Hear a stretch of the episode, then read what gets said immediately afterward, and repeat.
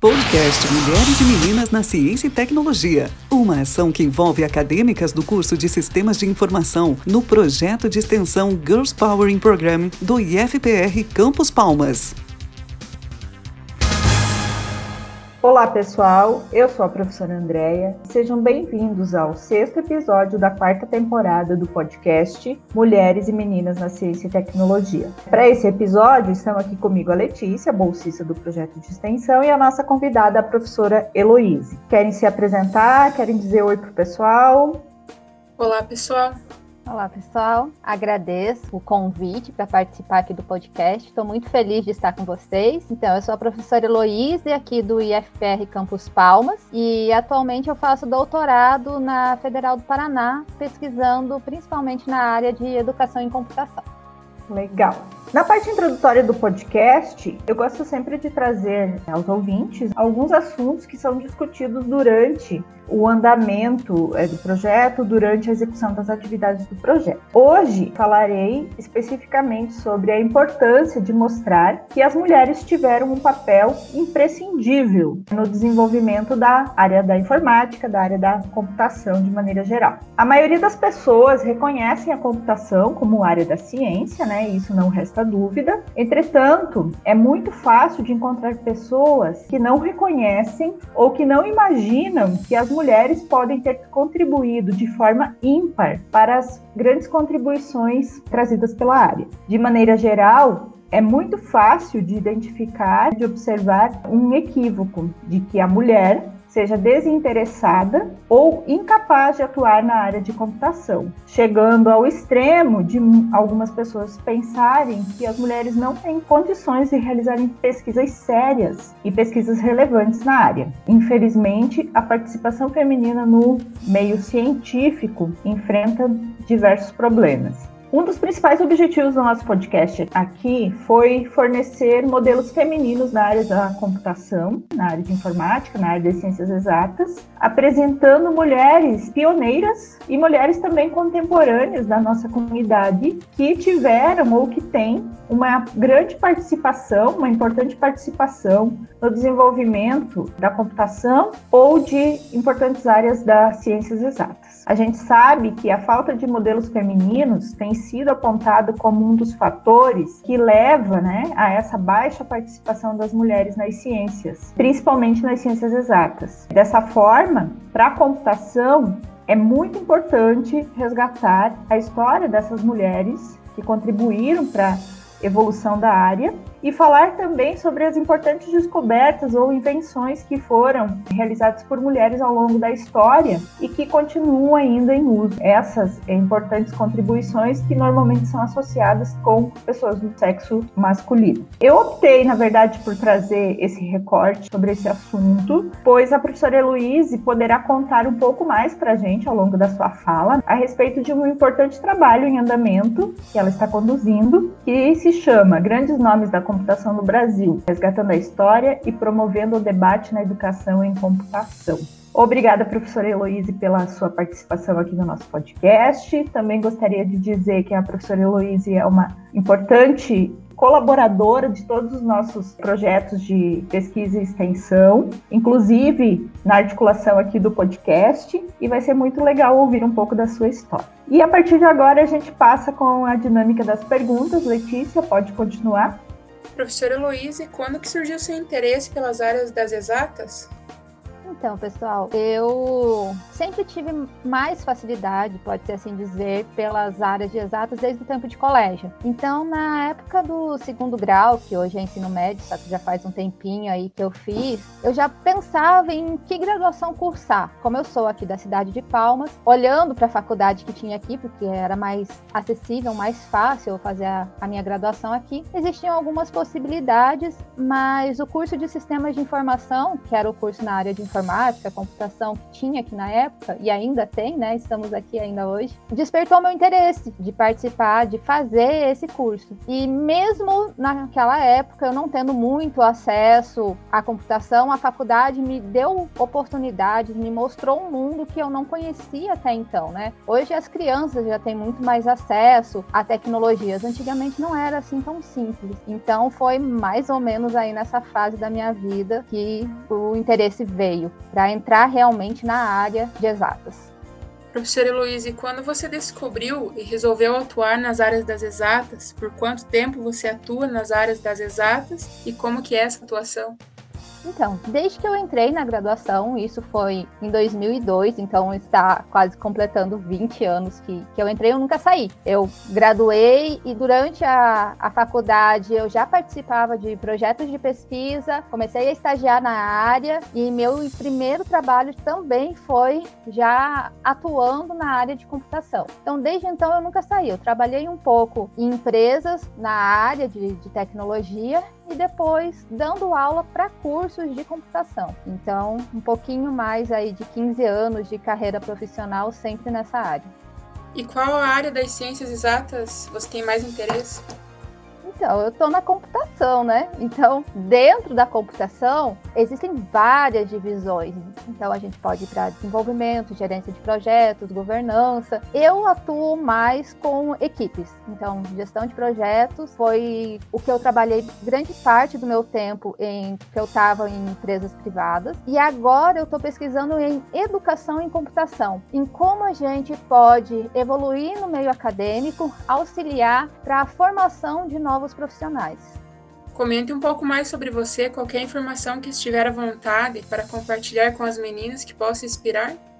Então, eu sou mãe de duas crianças, Pedro tem 10, Francisco tem 7, e sempre dei conta da vida pessoal, profissional, de pesquisa. Então a gente nunca é só uma coisa, a gente não é só profissional, a gente não é só dono de casa, só mãe. Nós, como pessoas, temos que organizar nossas vidas e andar com todas as esferas dela. Não tenham receio que a profissão vai atrapalhar vocês de alguma forma, porque é possível sim organizar e conduzir a vida vida, dando conta de tudo. Comente sobre os seus interesses atuais, em quais áreas, em quais assuntos relacionados às ciências exatas que você tem acompanhado e trabalhado ultimamente.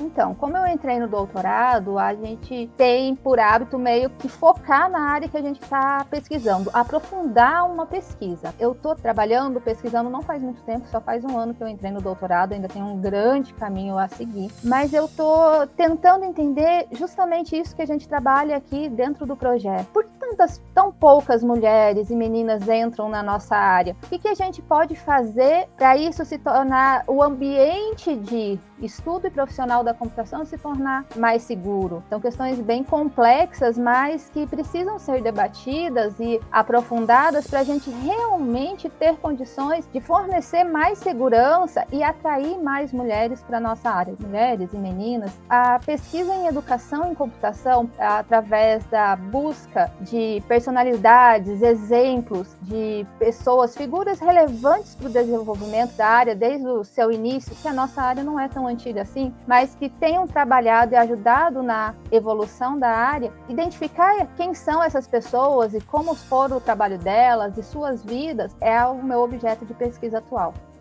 Qual conselho gostaria de ter ouvido durante sua trajetória profissional? Quando a gente começa a trabalhar, a gente se considera muito maduro, mas a gente percebe que não é tão maduro. Por ser mulher e ser minoria nas equipes de trabalho, eu tinha, não é exatamente uma espécie de orgulho, mas era uma vontade de provar que eu dava conta das coisas sozinhas. E o tempo me mostrou que não é isso. É justamente o contrário, que sozinho você anda muito pouco. Comecei a partilhar mais os meus projetos, mais as minhas dificuldades e tive um avanço nos meus meus trabalhos muito maior do que sozinha. Então, o meu conselho seria mais ou menos nesse sentido. Partilhe suas dúvidas, não tenha dúvida de não conseguir fazer sozinha. Justamente uma equipe de trabalho é para complementar e se ajudar para alcançar o resultado de forma mais segura, rápida, com um sucesso maior. Então, não tenham vergonha de não saber fazer alguma coisa. Partilhe sempre que você precisar a dúvida. Prof. Heloísa, até ouvindo você falar, eu Fiz um convite agora à tarde para uma pessoa participar de um, uma atividade do projeto e a resposta da, da pessoa foi muito nesse sentido que você falou, né? Ela respondeu para mim assim: eu sou da computação e eu quero trabalhar sozinha, só com o meu computador, não quero saber de pessoas. E é muito duro a gente ter que ouvir isso e não conseguir explicar para a pessoa um monte de coisa que poderia ser diferente. Então, acho que esse conselho é extremamente relevante né, e que possa chegar a um grande número de, de meninas. Né? Professora Heloísa, qual dica você deixa para as meninas que estão começando nas áreas das ciências exatas? Valorize seu trabalho. Não importa o que seja, em qual área das exatas você está. Geralmente a gente começa na computação ou desenvolvendo ou trabalhando com suporte. Eu já carreguei muito no break nas costas. E não é um trabalho menor, é um trabalho necessário, porque o equipamento precisa do no break para ter uma segurança. Então, assim, não importa o que você está fazendo, aonde você está fazendo. Faça bem feito, valorize seu trabalho e continue. Tenha um objetivo a longo prazo. Meu objetivo não era carregar no break o resto da vida. Então, eu continuei estudando, continuei me profissionalizando e avançando na carreira. Mas iniciem de alguma forma e se sintam felizes com o que vocês estão fazendo, porque será com certeza importante. Qual sua opinião em relação às diferenças da participação feminina e masculina nas ciências exatas? Então, Letícia, ao mesmo tempo que eu fico triste por ver essa diferença tão grande, me enche de esperança, porque se existe essa diferença e a gente percebe ela, é um campo que a gente tem condições de trabalhar e avançar. Em cima dessa esperança, que os trabalhos e projetos que a gente desenvolve aqui, eles continuam para dar segurança para as meninas, para dar informação para as pessoas que essa não é uma área somente masculina, que as mulheres são bem aceitas, que há mercado para todo mundo, independente das habilidades que temos. Poderia nos deixar uma, uma sugestão sobre o que fazer para termos mais mulheres atuantes nas áreas das ciências exatas? Eu acho que trabalhos como os que a gente tem feito de divulgação, de acesso à informação, de movimentos para tornar a visão em cima da nossa área mais simples, porque geralmente as pessoas têm uma visão que computação exata, de forma geral, é difícil, é complexo, que as pessoas abandonam no caminho. Então, através desses exemplos, os nossos exemplos mesmos, porque somos pessoas comuns, mostrar que é possível sim seguir, conciliar a vida, ter vida pessoal, ter vida profissional a divulgação desses exemplos de modelos que não são modelos perfeitos, são modelos simples e reais. Eu acho que isso é um grande, um grande trabalho e é o que o projeto aqui tenta fazer e faz muito bem. Poderia nos contar um pouquinho sobre a sua experiência? Se sente falta de colegas mulheres para conversar, trocar experiência nas áreas das ciências exatas? Se gostaria de comentar sobre os desafios que ainda podem ser encontrados pelas mulheres nas áreas das ciências exatas?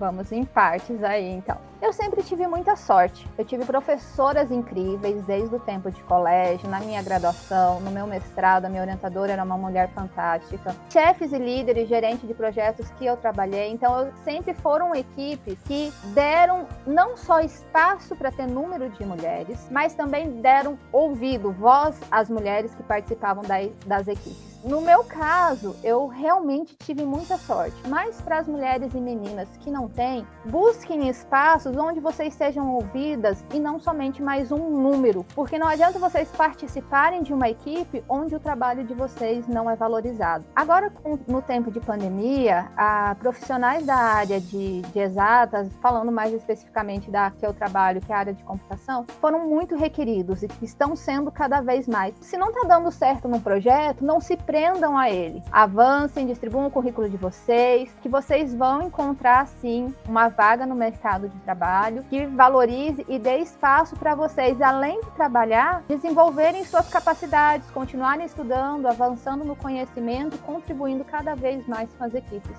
Além do que nós já comentamos, gostaria de deixar mais alguma opinião, sugestão para as meninas e para as mulheres que estão nos ouvindo?